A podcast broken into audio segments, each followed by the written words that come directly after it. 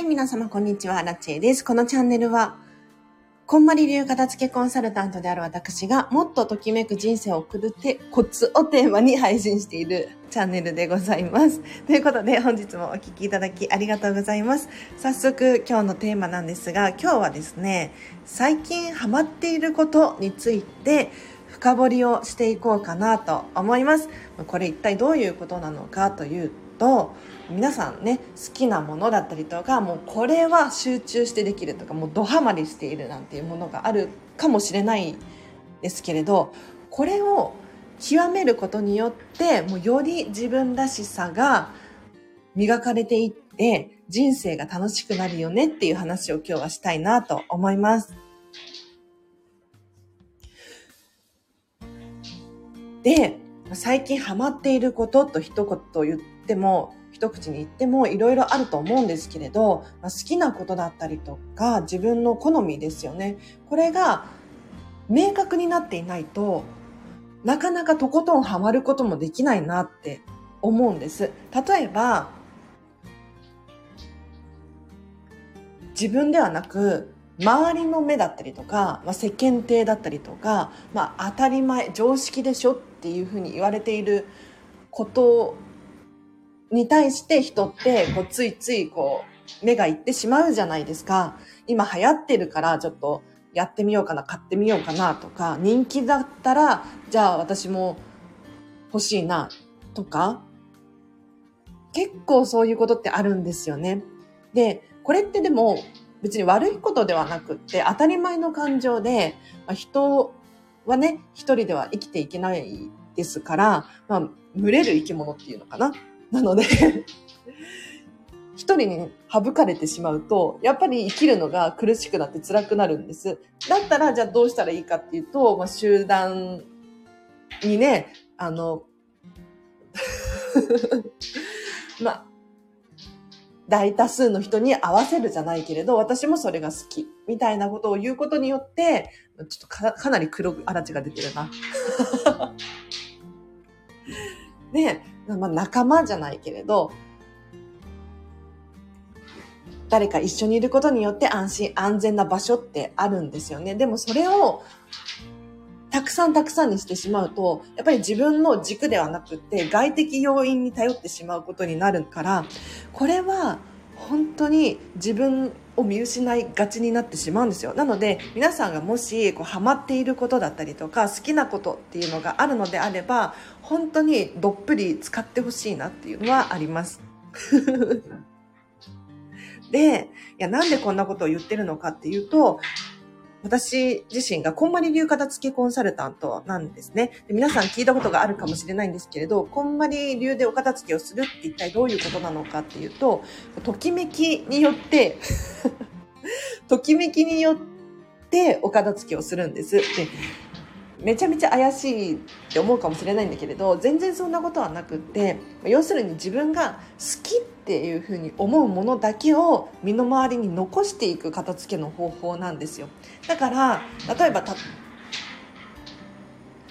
きなんだけれど量が多すぎるとか好きなんだけれど普通は持ってないでしょとかそういうのは一切関係なく、自分が好きなのであれば堂々と取っておく。で、世間的に当たり前のものでも、自分が好きではないのであれば手放すっていうお片付けの方法、手段なんですよ。だから、この、私が今日ね、テーマに掲げている、最近ハマってることなんですかっていう。あ、もう皆さんね、ぜひコメントで教えてほしいんですけれど、最近ハマっていること、いろいろあると思います。これにどっぷり浸かることによって、ご自身が好きなものがこう明確になるじゃないですか。これが本当に大切だなって私は思います。なので、好きなことを明確にすることによって自分らしさが磨かれていくし、で、さらに、何が好きじゃないのかも明確になっていきますよね。だから、手放し上手になっていく。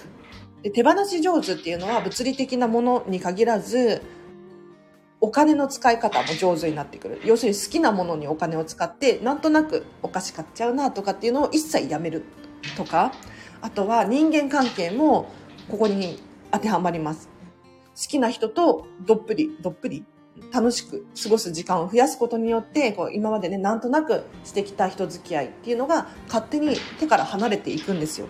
なので、最近ハマっていること、好きなこと、これをどんどんどんどん摂取することによって、より自分がね、楽しくいられるコツになりますので、ぜひ参考にしてほしいなと思います。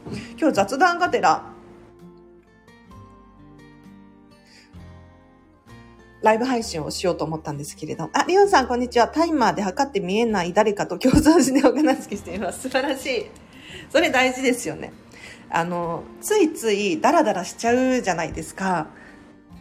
私ももうしょっちゅうなんですよ。もうさっきも TikTok ずっと見てて、時間がどんどん溶けていったんですが、あの、まあ、でも TikTok は最近ハマっているものなんです。私にとっては。で、今後ちょっと TikTok 本気で頑張りたいと思ってて、ちょっと見ちゃうんですけれど、タイマーで測るっていうのは本当にいいですよね。結局人って期限があると頑張れるんです。宿題とかも期限があったじゃないですか。で期限があるから頑張れるっていうのは本当にあって何事も同じで、どんなに好きなもの、好きなことに対しても期限があると、さらにさらに頑張れますので、ぜひね、ちょっと皆さんの中で期限決めるといいですよね。リオンさん、さすがです。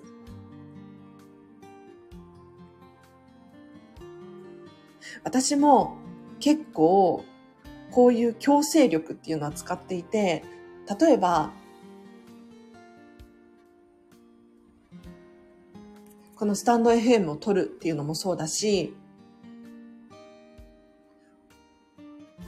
こんまりコンサル仲間同士で、こう、ミーティングをするっていうのもそうなんだけれど、もう、決まった用事を入れることによって、先にも予定に組んじゃうことによって、その前後で合わせていかなければならないじゃないですか、スケジュールを。で、自分が日頃やっている、まあ、家事だったりとかっていうのも、この時間内に収めてやろうっていう気持ちになれるし、さらにそのズームミーティングだったりとかも、この時間内に収めるっていう努力をしますよね。これめっちゃ大事なんですよ。アリオンさんが TikTok アラチェさん見てます。昨日も全部いいねしました。ありがとうございます。めっちゃ見てください。あの、私このチャンネルでは岡田地家の話ばっかりしてるんですが、TikTok ね、ディズニーのばっかりにしてます。そう、今、私、アラチェが、もうここからは雑談させていただくんですけれど、ハマっていることは TikTok なんですよ。で、TikTok にハマることによってな、何がメリットなのかっていうのはちょっとまだ見えていないんですけれど、やっぱりね、好きこそものの上手だれってね、本当にうまくいってるなぁなんて思うんですが、好きじゃないとできないんですよね。っていうか、好きじゃないと、あの、どんなに頑張っても、好きな人その事柄が本気で好きな人たちには勝てないんですよ。明らかに。あ、いつこさんおはようございます。今日もありがとうございます。例えば、わかりやすく言うと、私、アラチェの場合は、水泳めっちゃやってたんです。水泳。えっ、ー、とね、小1から中3くらいまで、週5、6で通ってたんですよ。2時間、まあ3時間くらい通ってたんですね。で、さすがにそこまでやると、めっちゃ水泳上手になりますよ。めちゃめちゃ水泳上手くなる。学校で一番上手っていうのはもう当たり前だし、なんなら水泳の授業先生に代わって私が教えてるみたいな、なんか意味不明な状況だったんですけれど。でも、あの、私水泳が好きじゃなかったんですね。本当に心の底から好きじゃなくって、もう行きたくない、辛い、苦しいって思ってたんですよ。でもそういうふうに思って水泳に挑む人と、水泳が好きで好きで、もう競争するの大好きみたいな人が水泳を習うのとでは、明らかにやっぱりね、成長具合が違うんです。だから私は本当にあの体が弱かったのにね水泳やらざるを得ないみたいな環境だったんですけれど本当に好きなことをやっている人たちって永遠とそのことについて考えられるんですよ多分私アラチは水泳そんなに好きじゃなかったから家に帰って水泳のことを考えるなんて一切なかったんですでも本当に好きな人だったら誰かのね、動画を見るかもしれないし、どういうふうに泳いだらもっと美しくなるのか速くなるのかっていう研究を家でもすると思うんですよ。で筋トレをしたりとかすると思うんですけれど私はそこまでの人じゃなかったのでそんなにハマっていなかったんですよね。だから好きっていう感情はめちゃめちゃ大事です。はい。皆様おはようございます。ありがとうございます。今日も。はい。ちょっとね、最近ライブ配信をおろそかにしていて、えっ、と、収録放送でお片付けの話はしていたんですけれど、ちょっとやっぱりね、ライブ大事ですね。はい。なので、またね、あのいつかみたいにライブ配信どんどん増やしていこうと思っております。ずっと毎日ライブ配信してましたもんね。ま、前までは。あの、なんでこの気持ち、こんな感情になってるのかっていうと、ライブ配信の時代が来るって私自身思っていて、まあ、もう、もう来てるのかもしれないんだけれど、あの、収録放送とか、えっと、録画動画とかではなくって、もうライブでその人に会いに行くとか、もう体感でね、熱量高めにその場所にいたいっていう時代が本当に来ると思っていて、なんでかっていうと、まあ、TikTok もそうなんですけれど、もうどんどん時代が進んでいくじゃないですか。で、テレビだったりとか、まあ、YouTube とかパソコンとかもそうなんですけれど、だいぶもう、そのサービスが始まってから時間が経ってるんですよね。おそらくもう次の段階にステップに入っていて、時代が。で、特に Z 世代なんて言われている若い子たち。な、何歳だって ?20 代前半までの人たちを Z 世代なんて言うんですけれど、実はこの世代って、世界の人口で見るとめちゃめちゃ多いんですよ。日本は少ないんだけれど、Z 世代の子たちってめっちゃ多くって、で、Z 世代が今、Z 世代の中で流行っているものだったりとか、人気のものっていうのがやっぱり将来につながっていくじゃないですか。って考えると、今流行ってるのは、YouTube、まあ YouTube も流行って当たり前になっちゃってるんですけれど、じゃなくて、ショートムービーだったりとか、TikTok だったりとかなんですよね。で、この分野がどんどん大きくなって、で、メタバースの世界だったりとか、まあ、要するに仮想現実の世界だったりとか、まあ、ビットコインのような仮想通貨なんていうのが当たり前になって、もう国境なんて関係なく、もうリアルではなくて、オンラインの世界の中に本当のリアルが存在してくる時代になるって思っていて、で、このボイスメディアとかも本当に相性がいいなって思うのは、まあ、顔が見えないところですよね。顔が見えなくって、本当に実在している。いや、なんて言ったらいいんだろう。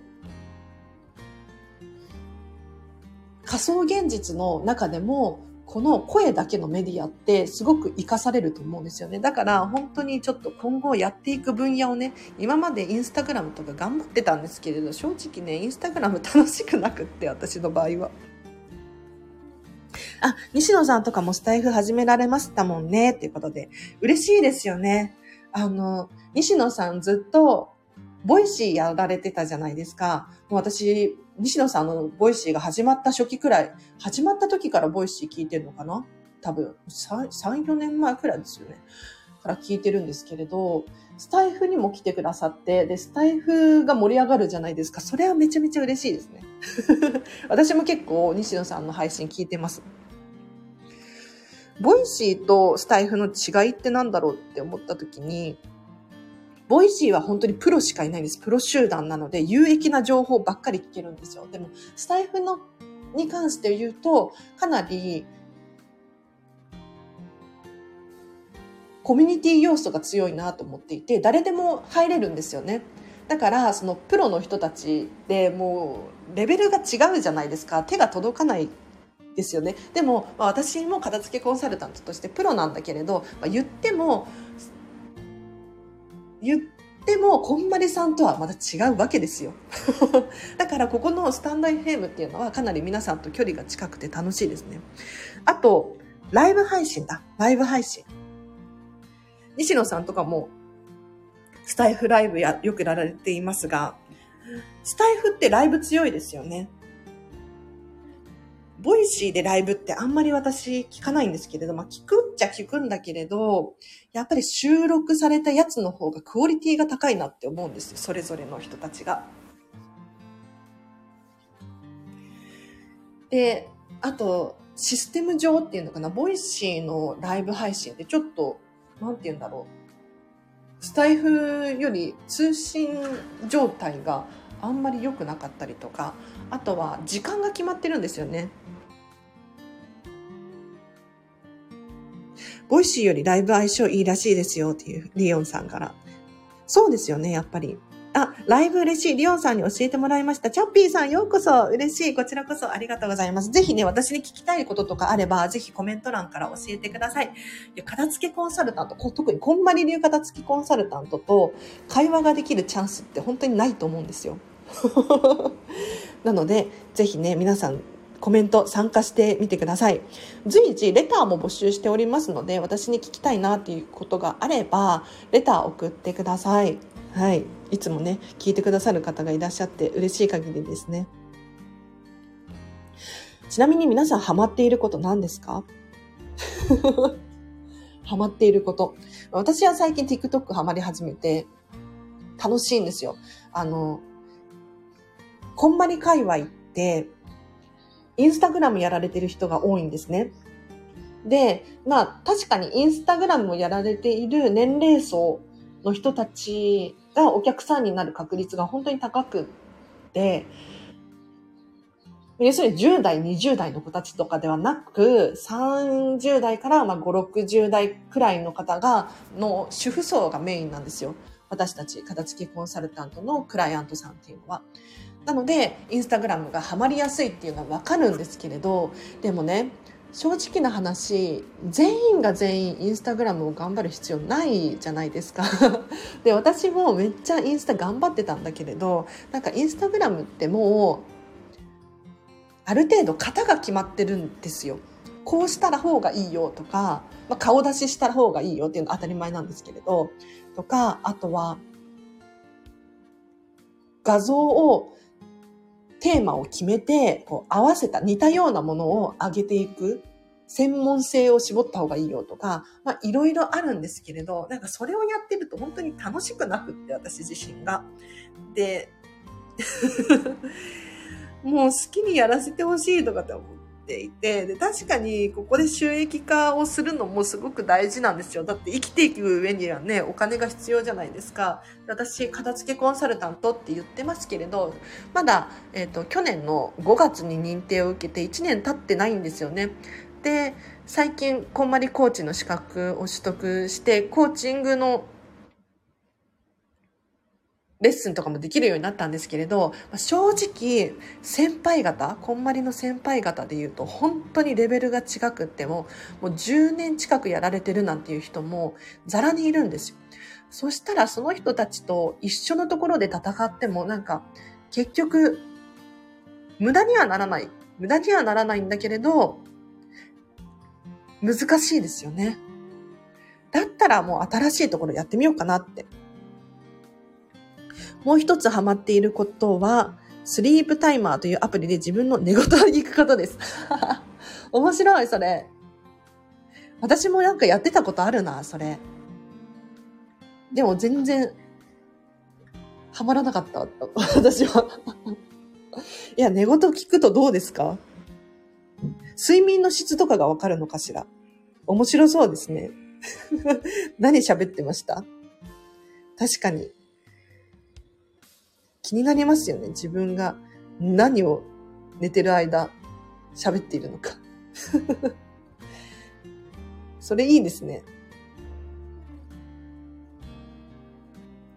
皆さんハマってること何ですか？もうハマってることがあるなら本当にハマってほしいんですよ。ちょっと冒頭はね、あの、かしこまった喋り方をしていましたが、ちょっと雑談がてら喋らさせていただくんですけれど、本当に好きなことってあるじゃないですか。でも好きなことを本当に摂取する？摂取、取得する？え、なん、なんて言ったらいいんだろう。取り続けないと、人ってね、なんか、自分らしさがなくなって、こう、もやもやしてくるんですよね。で、最近、昨日か、ちょうど昨日、なんですけれど、もうずっと私我慢してたことがあって、我慢してたこと。でも我慢すると、人って面白いんですが、逆に欲しくなるんですよね。ダメだダメだと思うほどそれが欲しくなるっていう傾向があるじゃないですか。まあ、お子様とかもそうですよね。それはやっちゃダメだよとか、とちょっと我慢しなさいとか、ダメよダメよって言えば言うほど欲しくなる。これな、なんかまあそういう心理学が働く、心理が働くんですけれど、私、アルチェはなんか最近、無償にあのスーパーの安いドーナツが食べたくって。ドーナツ1個。1個じゃないか。4, 4個入りのドーナツ。150円くらいのやつが食べたかったんですよ。もうずっと 1, 1ヶ月くらいかな。でもやっぱりドーナツ、スーパー行って私買い物するときに絶対にこう、裏側見ちゃうんですよね。何が使われてるのかなっていう。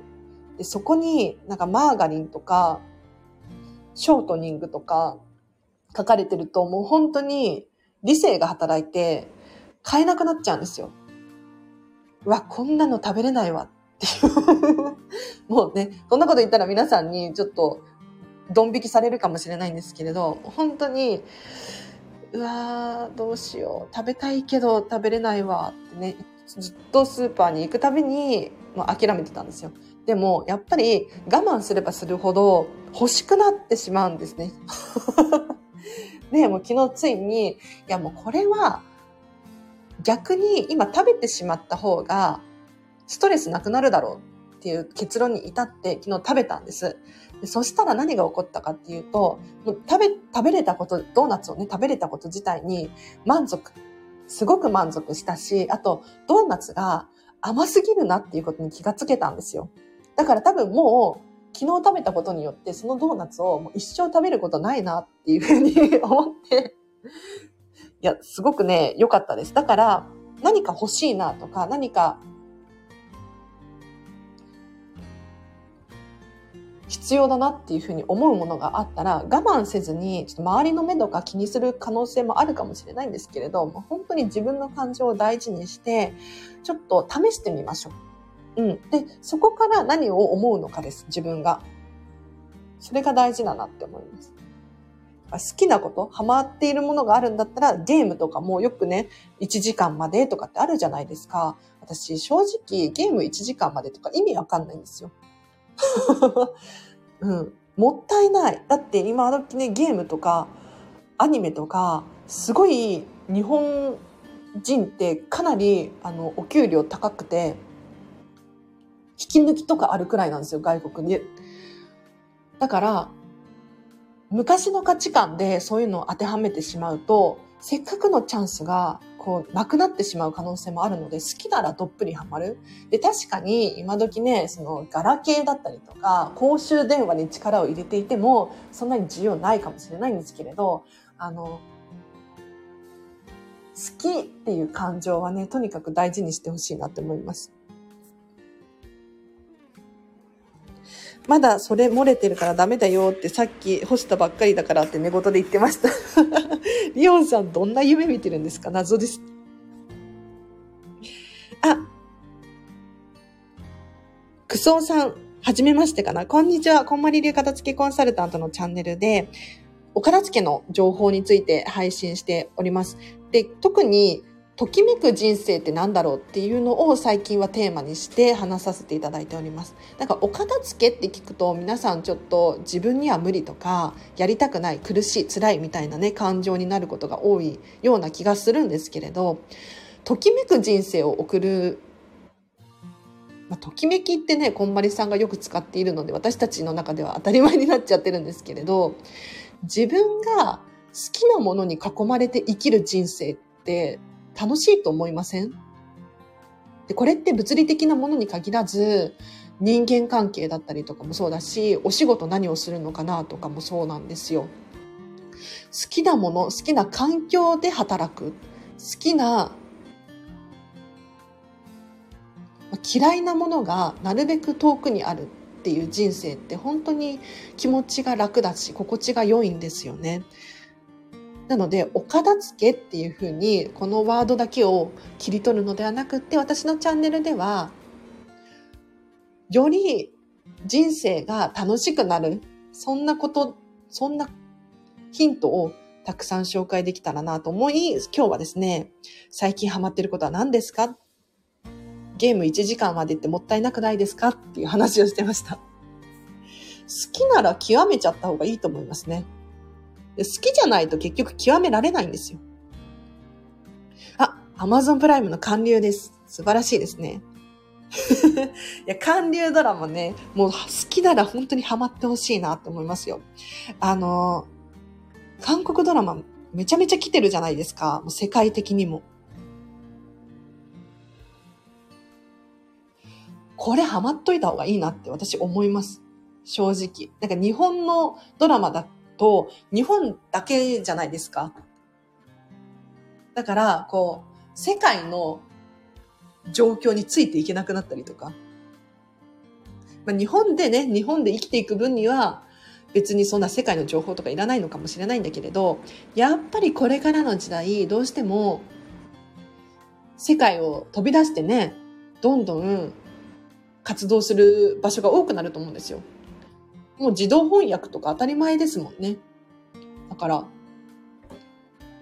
韓流ドラマ、世界的にもかなり面白いと思うので、どんどんハマってほしいな。で、韓流見たことないですよね。私も見たことないの。こんなこと言ってて。でも、タイミングとかもありますから。あ、クレ、クスオさんが、ウクレレ演奏と赤ワインとエゴマオイル、オリーブオイル、黒酢。なんかめっちゃおしゃれな生活してますね。さすが。さすがですね。いや、なんか多分クソさん、SPP いいな。かなり極めてる人だと思うので、もう私のチャンネルを聞くほどでもないと思うんですけれど、ときめく生活がね、遅れていそうな気がしますね。なんか、本当に好きなことを極めていくと、それが個性になるし、美しいですよね。例えば、なんだろうな、世間的には、まあ、良しとされていないこと なんか、まあ、あぶ、怪しいな。なんだろうな。ちょっとだらけてしまうとか、めんどくさいとか、そういう感情あるじゃないですか。でもそれを極めると、めっちゃ人の役に立つと思いません？ねえ。いや、だからそういうのって大事だと思うんですよ。自分がやりたくないっていう気持ちだったりとか、やりたいっていう気持ち。これを大事にする。クソンさんはじめまして、オイルと黒酢、私も好きです。あとは今は国産黒ごまを空腹時によく噛んで食べてます。えー、なんかいいことあるんですかね、リオンさん。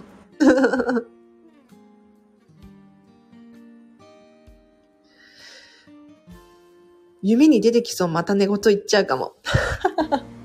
寝言言ったらちょっとまた紹介してください。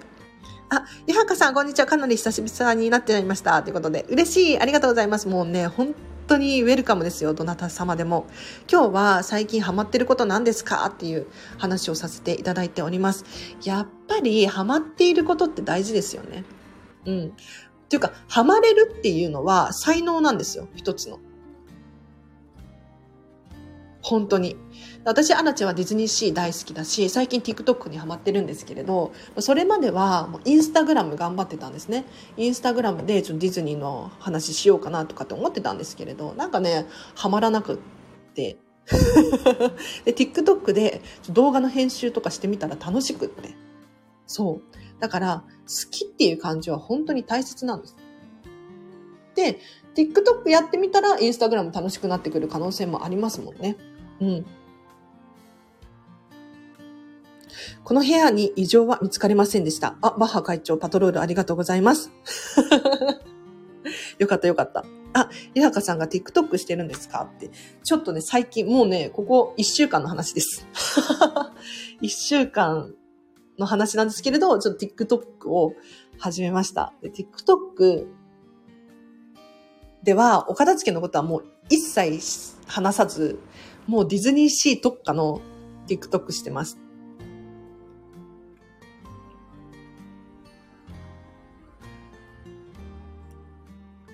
あ、荒地さんのインスタ見たら、TikTok が出てたので、一番バズったのがこの場所知ってるですよね。あ、ディオンさん見てくださってありがとうございます。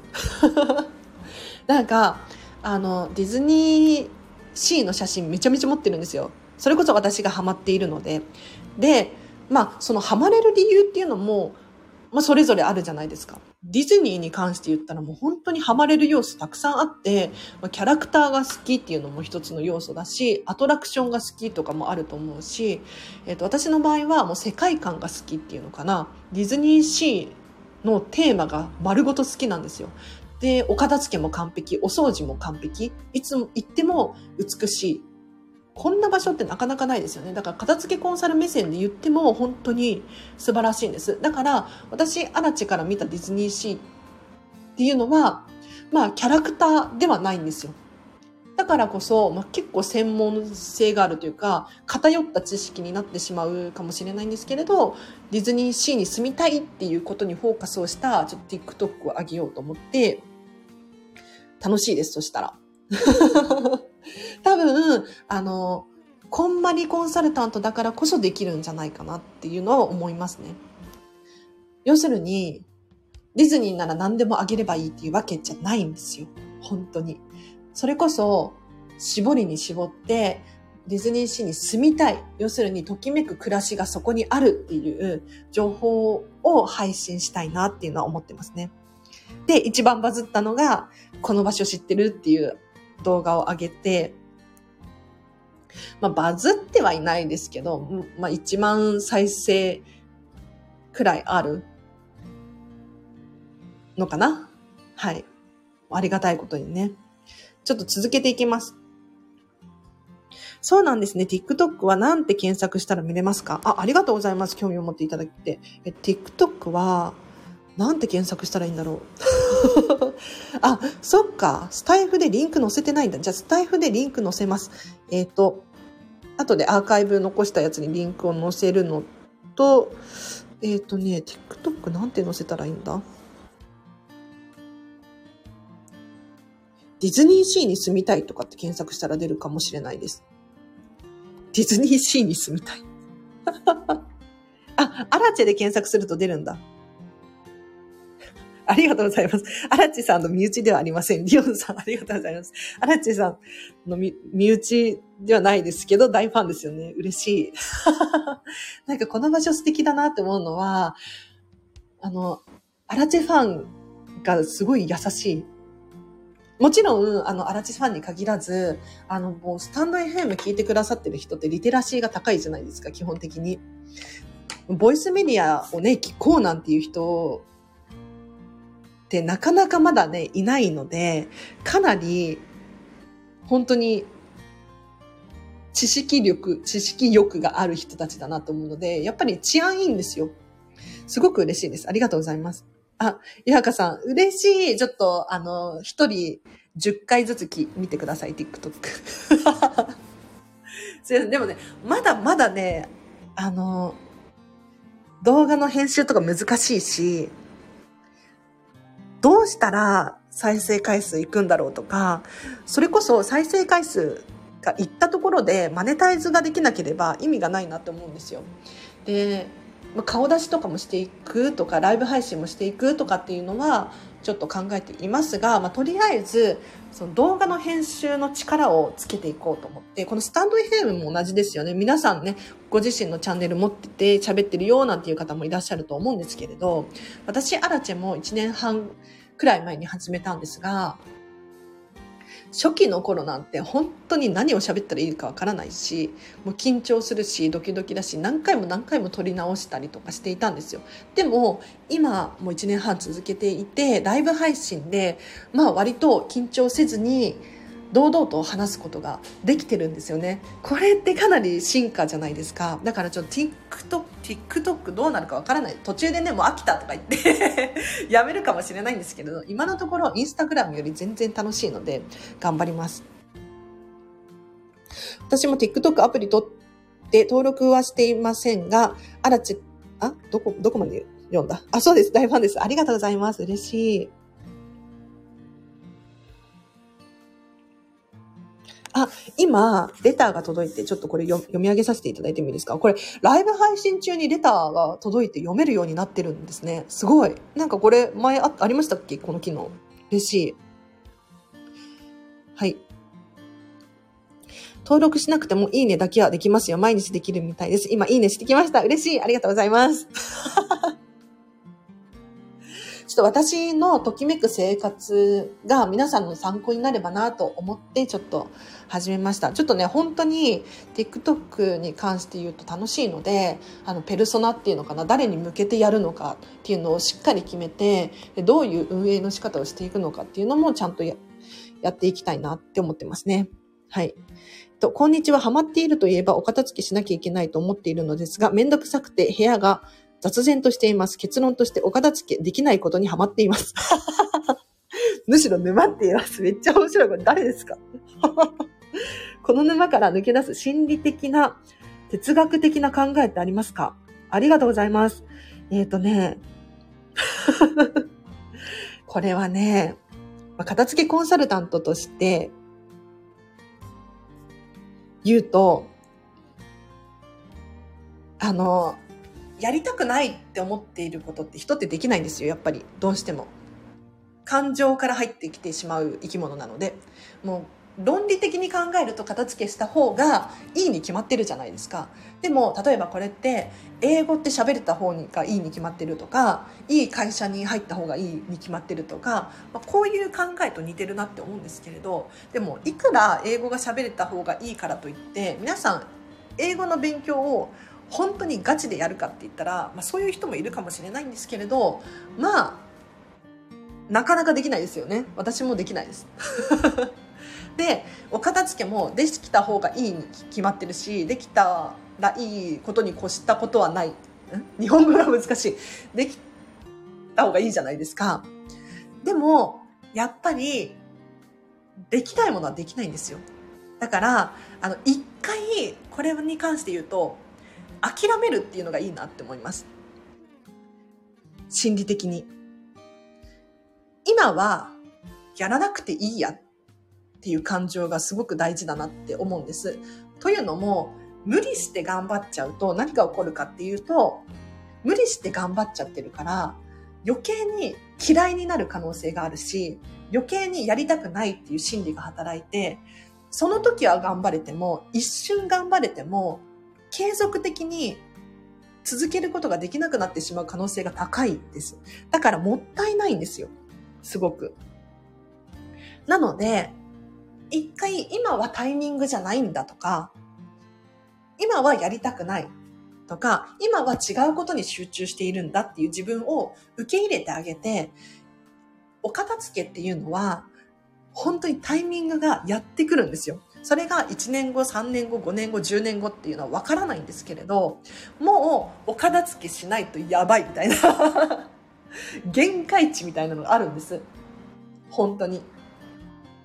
で、例えばそれが、周りがお片付けし始めて、楽しそうに生き生きとしている姿を見ることによって、こんなに変われるんだったらやりたいなって思うかもしれないし、もしくはもう本当に足の踏み間がなくって生活もままならなくなってしまってやばいってなったら、もうお片付けをせざるを得ないじゃないですか。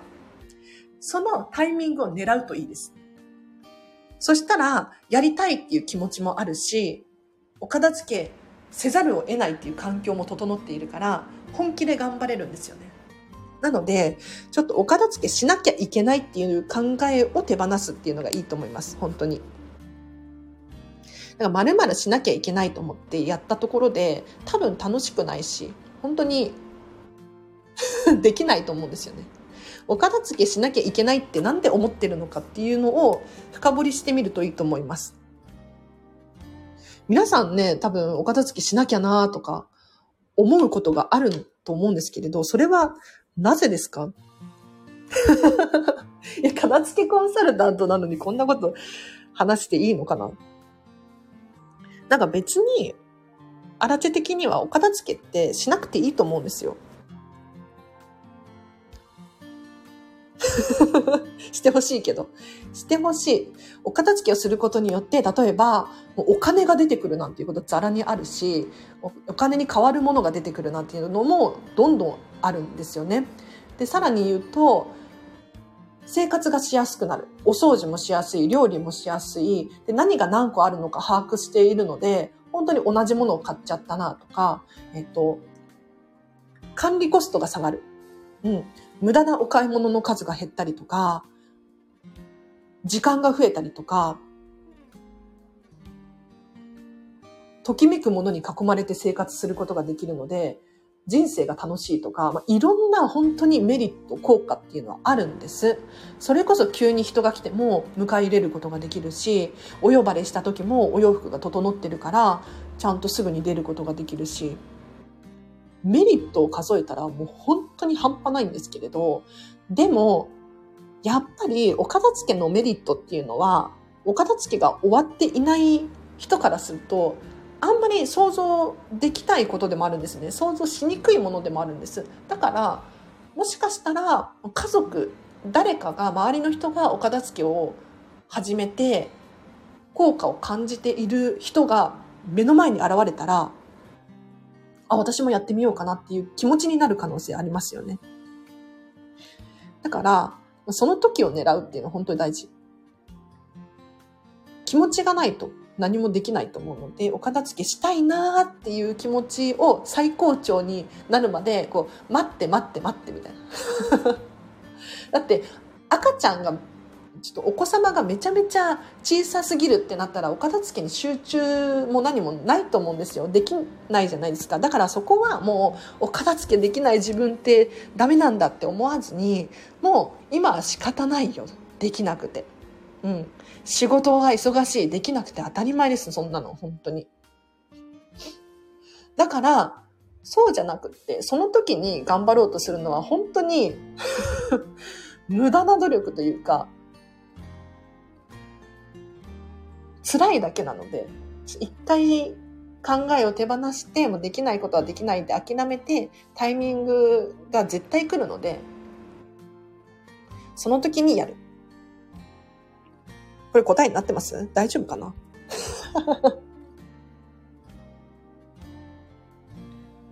いや、お片付けできなくて、正直、本当に困ってる人ってそんなにいないと思うんですよね。あ、まあ、いるか。いるけれど、そんなに、なんかお片付けができないからって死ぬわけじゃないじゃないですか。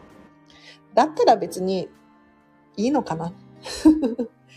うん、ただお片付けをすることによってもっとより自分らしく生きることはできるんだけれどでもそんなに完璧を求めているっていうわけじゃなければそれはそれでいいのかななんて思いますね。私は数年先に引っ越しが決まり、今度は狭い部屋なので、毎日お片付けにはまっていますよ。あ、そうそう、そういうタイミングですよ。本当にある。昨日も友人に来てもらい、ガスストーブを引き取ってもらいました。お片付けも時期があるのかもですね。そうそうそう。本当にその通り。だからもう引っ越しをしなきゃいけないとか、転職をするみたいなタイミングで結婚するとか、子供生まれるとか、いろいろあると思うんですけれど、それぞれのタイミングでお片付けってしたくなると思うんで、で、そのタイミングが来た時に逃さないっていうのは本当に大事。もうね、タイミング逃しちゃうと、次来ない可能性がすごく高いし、で、逃しちゃうと、あの時頑張ればよかったとか、あの時やらな、なんでやらなかったんだろうとか、後悔、ネガティブな要素になってしまうので、もし万が一、タイミングが来たら、お片付けを完璧に終わらせる。そしたらその後の人生の自信にもつながって、あ、自分でやればできるんだとか、やりたいって思う気持ちがあったんだとか、すごいポジティブになれるので、ぜひね、タイミングが来たらやる。でタイミングを逃さない。これを大事にしてほしいなと思います。それこそ最近ハマってることみたいなものですよね。うん。なんか例えば YouTube が好きなのに YouTube 見れてないとか。でもそれこそ本当にタイミングがあるので今を逃すと見られなくなっちゃう可能性があるかもしれないじゃないですか。それこそね、今戦争がなんとかって言ってるで、明日何が起こるか本当にわからないんですよ。コロナも起こるし、なんだろう。今、できる環境にあるなら、本当にタイミングを逃したら、もう、もったいない。私、アラチは本当に日々ね、あの、明日死んでもいいかっていう価値観結構大事にしていて、明日どころかもう今死んでも後悔ないかなっていう感じで生きてます。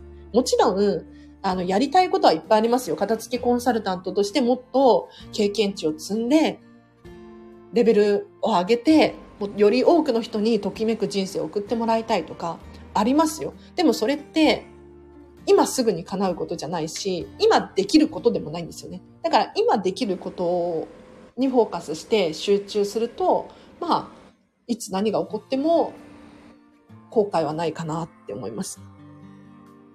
あ、先日の鎧兜の件、弟に聞いてみました。嬉しい。どうなりました？あの、鎧兜。もうね、3月になるし、おひな様だったりとか、5月人形とかね、皆さんあると思うんですよ。それらの手放し方。捨てるなんてできないじゃないですかっていう質問をチャッピーさんから伺って、そしたらどうなりました？あ、塩を巻いて粗大ゴミで大丈夫ということでした。おおよかったよかった。お役目果たしてくれたんだからと言ってました。あ、すごい。嬉しい。あ、いやいやいや、いろいろ考えていただいたのにすみませんということで。いや、素晴らしいですよ。あ、リオンさんがチャッピーさんよかったねって。嬉しい。あの、じゃあこの話をして、今日はちょっともう、もうだいぶ延長してるな。いつも30分までって決めてるんだけれど、久しぶりのライブだったので、ありがとうございます。結構な方が聞いてくださってますよ。嬉しい。で、でね、お片付けをする際に皆さん、捨てることにフォーカスしちゃうじゃないですか。捨てる。なんか断捨離みたいな。なんか捨て、捨てなきゃいけないとか。でも捨てることにときめかないものってあるんですよ。例えば、思い出が詰まっているものだったりとか、写真だったりとか、あんまりこうゴミとしてポイポイくしゃくしゃってできないじゃないですか。じゃあそれらをもう必要ないのにお家に置いておくのかって言ったらそういうわけにもいかないんですよね。うん。そういうもので溢れちゃうとネガティブな要素の一つになってしまうこともあるので。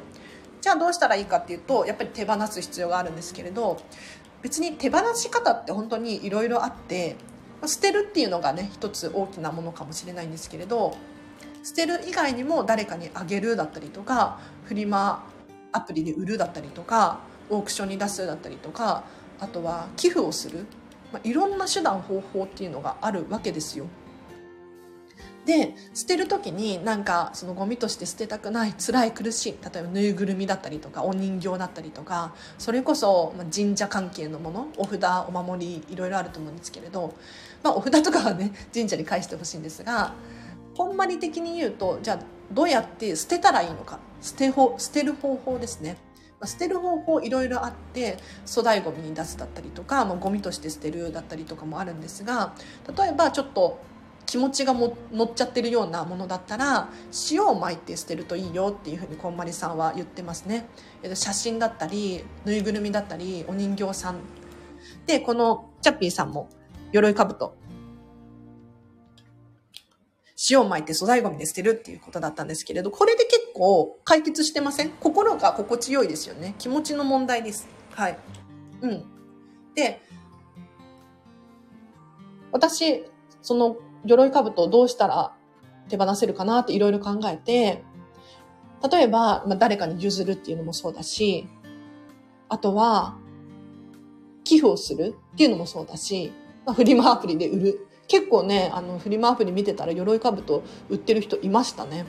ただ、やっぱりそれにときめかないっていうのであれば、一番ときめく方法で捨て、手放してほしいんですよ。要するにフリマアプリはちょっと面倒だなとか、人にね、中古をあげるのも嫌だなっていう感情があるかもしれないじゃないですか。あとは、ゴミとして捨てたい。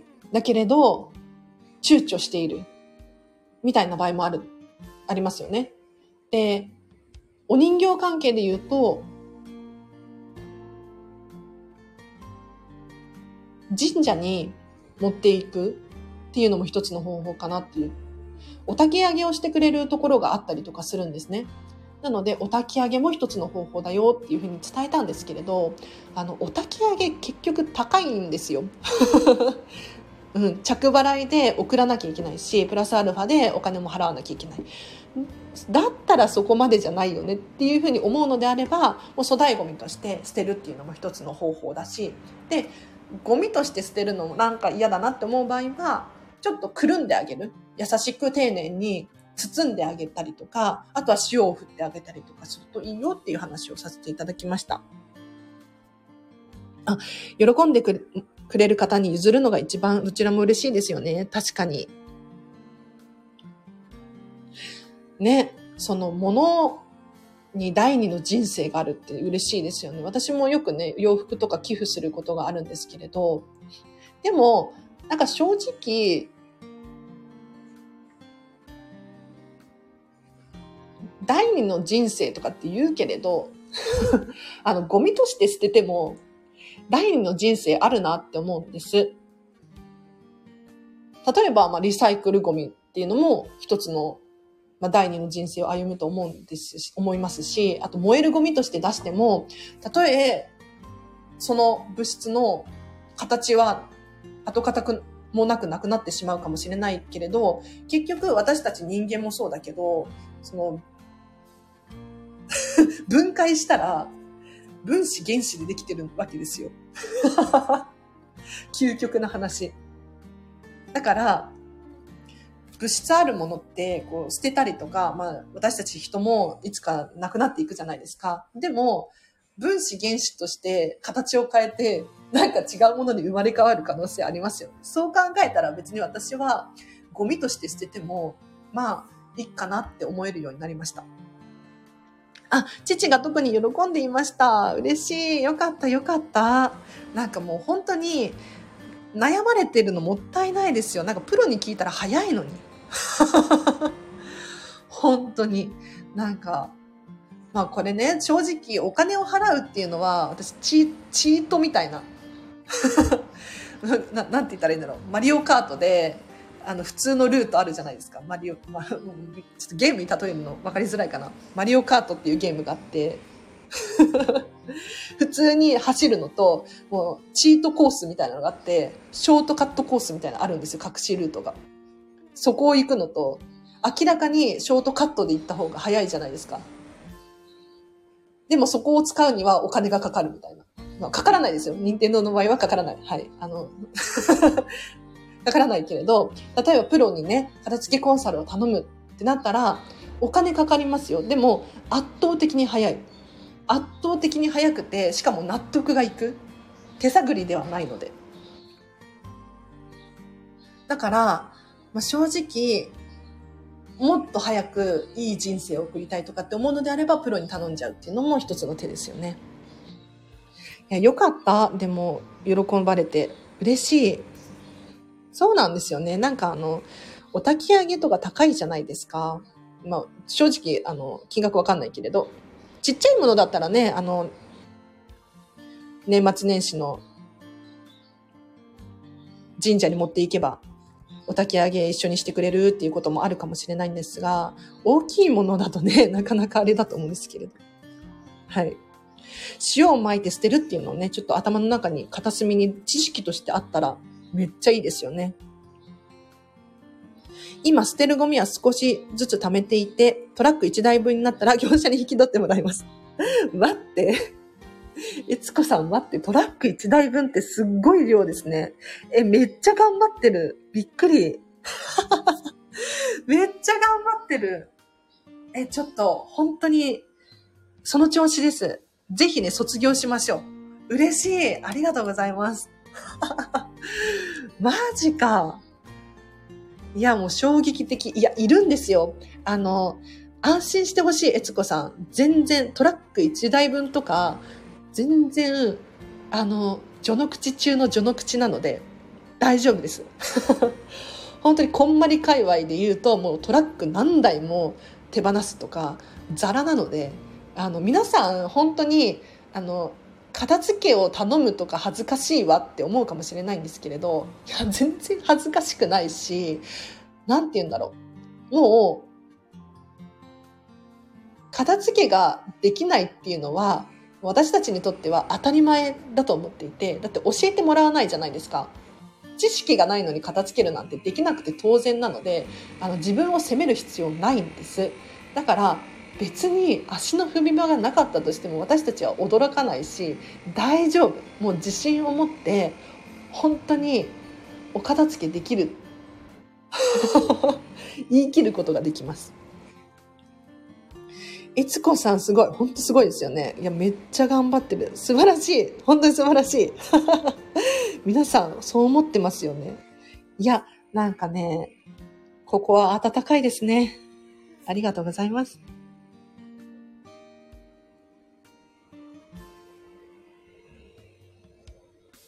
あ、見て見て。レタ届きました。解決したみたい。さっきの。以前は普通にお片付けできていてスッキリしていたんです。気持ちが盛り上がるタイミングが来るまで待つという助言ですね。ありがとうございました。ということで嬉しい。よかった。そう、あの、お片付けってできないときはできないんですよ。あの、こんまりさんも言ってます。あの、今、こんまりさんってお子様3人いるんですけれど、あの、3人もお子様がいると、本当に できないんです。片付けが。片付けコンサルタントなのに、やっぱり、もうてんてこまいなんですって。だから、もうできない時は、できなくて大丈夫。安心してほしい。仕方ない。諦めてください。もう仕事が忙しいお子様がいる、なんだろう。他に集中せざるを得ないものがある。いろいろね、理由はあると思います。それをもうね、理由があるからっていう、ちゃんと明確な理由を つけてあげることによって、あの、心が平和でいられるので、ぜひね、安心してほしいなと思います。はい。では今日は長々と失礼いたしました。ちょっともう、意外とめっちゃ時間経ってる。やばい。時間の片付けをね、人に進めておいて自分の時間の片付きがあんまりうまくいってないけれど、今日はすごい楽しかったです。あの、アーカイブも残しますので、ぜひ聞き、またね、聞き、弾いてほしいなと思います。私のチャンネルはですね、お片付けをしながら聞く、家事をしながら聞くとめっちゃはかどるらしいので、そんな使い方もありかななんて思います。あ、レター良かったですね。はい。あ、またレターで聞かせてくださいっていうことで、ありがとうございます。めっちゃ、あの、いつでもレターは募集しております。で、まあ、答えられない質問もあるかもしれないんですけれど、基本的に全て返しております。はい、安心してほしいなと思います。で、匿名で送れるのでね、でもし、あの、よ、名前を呼んでほしいっていう場合は、名前を入れて送ってほしいなと思います。では、今日はここまでにします。では、長々とお付き合いいただきありがとうございました。ぜひ、あの、TikTok の方も、あの、見ていただけるとディズニーシー情報が手に入ります。では、皆様今日の後半もハピネスな一日を過ごしましょう。あらちでした。バイバーイ。